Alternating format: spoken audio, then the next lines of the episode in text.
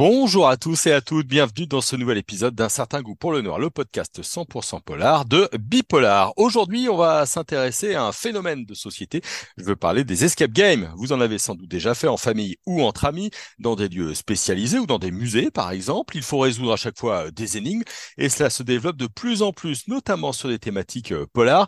Et il se trouve que l'auteur euh, Pierre Gollon s'est lancé sur ce créneau. Vous le connaissez pour ses romans. Sa nouveauté s'appelle d'ailleurs euh, La dernière vie et vous le trouverez notamment en numérique, mais il a aussi conçu des escape games sur la guilde des tueurs de Marseille, les Savonniers ou bien encore sur la vie de Nostradamus. Il va nous expliquer comment il fait. Pierre, bonjour. Salut. Alors, je vais donner une, courte définition hein, d'un escape game, un endroit clos dans lequel il faut résoudre un certain nombre euh, d'énigmes. Comment est-ce que tu pourrais, toi, définir ce qu'est un escape game? Alors, euh, bah, je pense que tu l'as pas mal euh, défini. Effectivement, là, c'est c'est plus, dans ce cas-là, dans ce que tu as défini, c'est plus un escape room, en fait, où tu es enfermé un escape boom, un escape euh, game, en fait, moi, je vais plus le considérer comme un jeu, euh, comme une sorte de jeu en fait d'enquête de où tu dois résoudre en fait des énigmes. Si tu veux, c'est une sorte de chasse au trésor pour adultes, si tu préfères, avec des des, des, des, euh, des process un peu plus développés qu'une chasse au trésor, mais c'est un peu le, c'est un peu ce principe-là en fait, une énigme qui va t'emmener vers une autre énigme, qui va t'emmener vers une autre énigme, etc. Avec du matériel développé. Il y a, a souvent euh, un décor, du matériel, euh, des acteurs et des actrices. Parfois, j'ai vu un petit reportage sur euh, ce que tu as fait avec Nostradamus. T'es, t'es dedans. d'a- d'ailleurs, comment est-ce que ça se conçoit?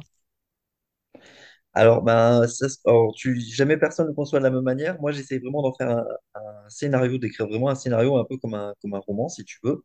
Ce qui fait peut-être un peu plus l'originalité, effectivement, de ces, jeux-là par rapport aux escape rooms où tu as souvent juste une mise en matière, une mise en, contexte, et ensuite on te lâche un peu dans le, euh, dans, les énigmes qui vont pas forcément avoir de, de lien avec, euh, avec, avec l'enquête. Moi, je le construis vraiment comme une, comme un scénario de, de, de roman, si tu veux, ou de film, ou de...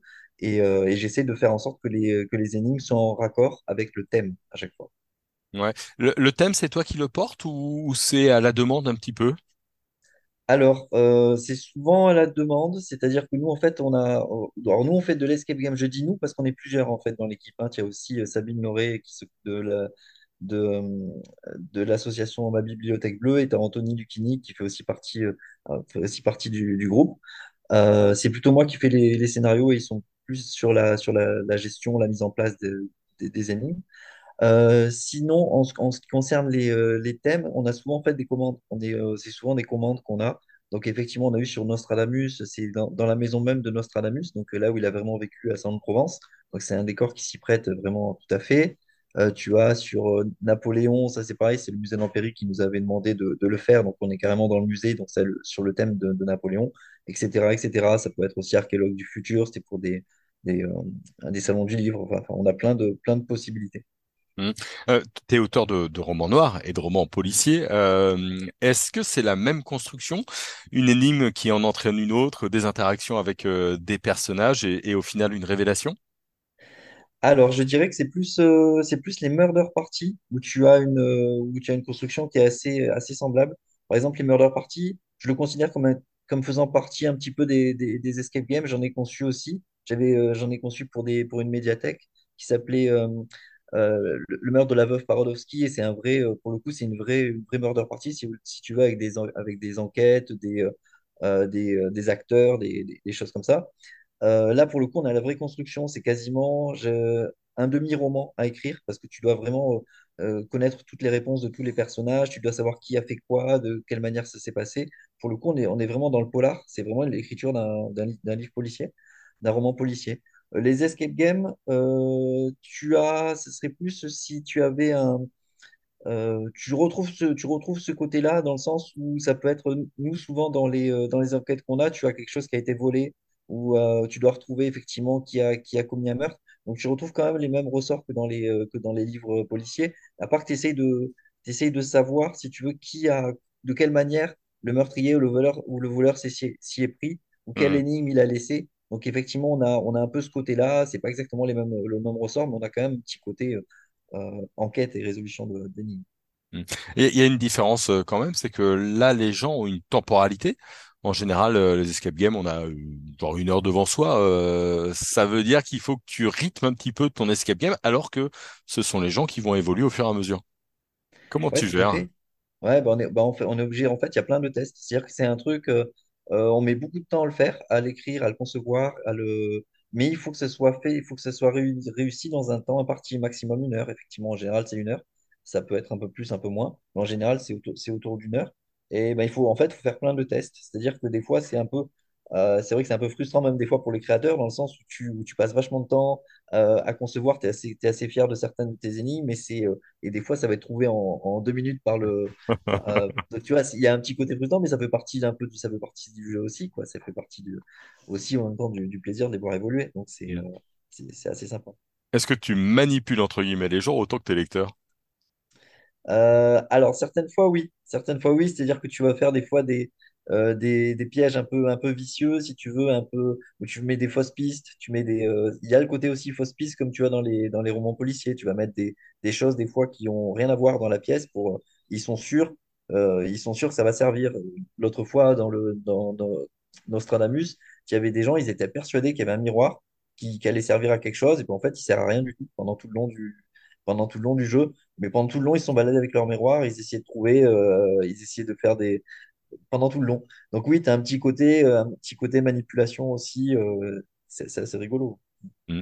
Euh, on- je voudrais qu'on s'arrête sur les, les deux exemples que j'ai donnés en, en introduction, les savonniers de Marseille célèbres et Nostradamus. Comment tu as conçu ces deux escape games particuliers? Alors, eh ben, nous, en fait, on essaie de faire des, des escape games culturels, c'est-à-dire euh, de, de faire vraiment en sorte que les gens ils ressortent en ayant appris des choses, euh, tout en, s'étant amusés. Donc, il y a un côté, moi, je garde toujours le côté soit mystique, soit polar, pour donner vraiment un- envie que les, euh, que les personnes aient envie de, de, de- réussir à, à- résoudre, résoudre ces énigmes-là. Euh, avec le, donc, le côté mystique, moi, je, je me suis souvent attelé à faire des escapes avec le côté mystique parce que j'aime bien le côté un petit peu fantastique et voilà, un peu comme dans, un peu comme dans mes romans, on retrouve, on retrouve euh, euh, les, les deux côtés. Mais d'un autre côté, il faut vraiment qu'on apprenne des choses. Donc, que ce soit aussi bien pour le, les savonniers, on a plus au côté un peu scientifique parce qu'on va avoir tout ce qui est euh, manipulation de, de, dans le savon. que- Enfin, par exemple, on doit faire dissoudre un savon, tu dois, il y a plein de, de- choses comme ça, des- la formule, la formule du savon, tu, tu apprends des choses.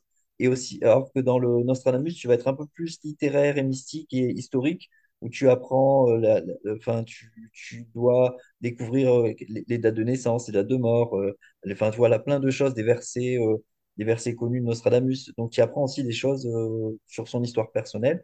Et moi, je m'en suis, pour les concevoir, donc, pour répondre à ta question, c'est comme un roman, il y a pas mal de recherches. que ce soit au niveau donc effectivement des formules au niveau du savonnier ça va être toutes les formules tout ce que tout ce qui peut servir tout comme tu te servirais dans un roman, comme tu irais faire des recherches sur, euh, sur ce qui s'est passé à telle date, à, telle période, etc. Et ben là, tu vas le faire pareil pour les, pour les savonniers, dans le sens où tu vas, euh, tu vas essayer de faire apprendre euh, des choses aux gens. Donc, tu vas te servir de, de faits historiques pour le, pour le faire. Est-ce que ça t'a déjà donné envie d'é- d'écrire des histoires et en faire des romans? Euh, pour l'instant, pas, pas spécialement parce que j'étais.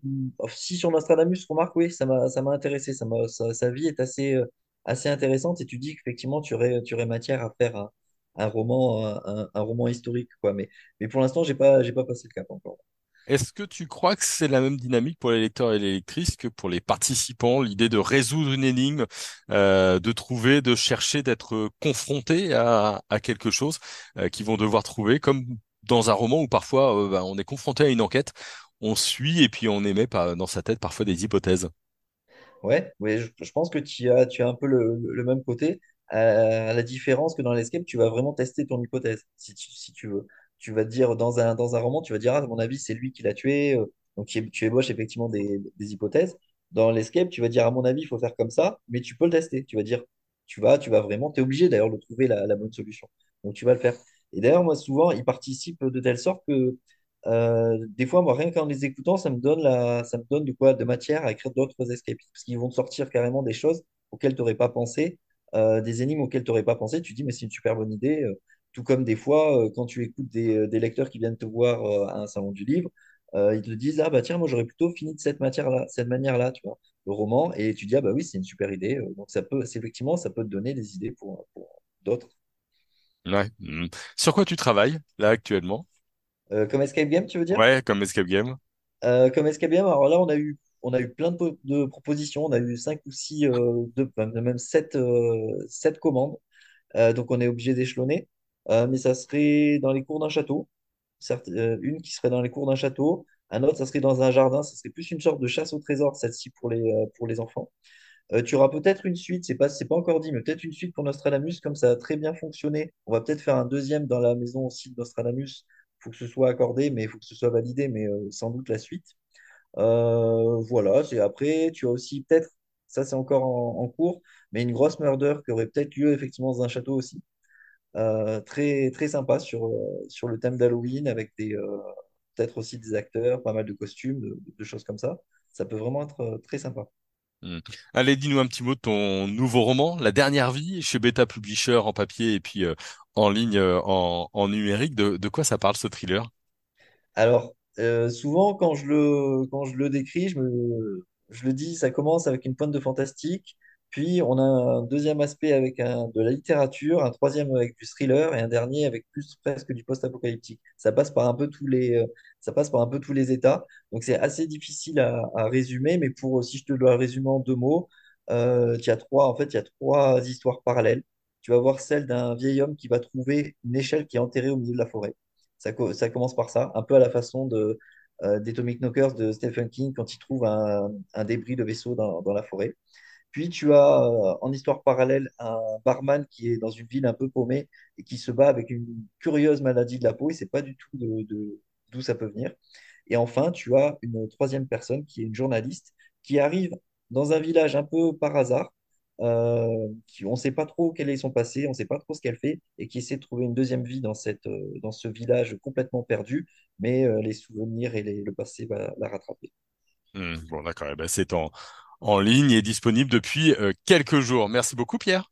Je t'en prie, merci à toi. Merci à vous qui nous avez euh, écoutés pour ce nouvel épisode d'Un certain goût pour le noir. Alors, je vous rappelle que vous pouvez laisser une petite note pour le podcast sur la plateforme sur laquelle vous nous écoutez, et puis qu'on a aussi euh, euh, mis en place une, une super boutique sur notre site avec plein d'objets très rigolos dans l'univers polar. Allez, merci à tous et à toutes. On se retrouve très vite pour un nouvel épisode.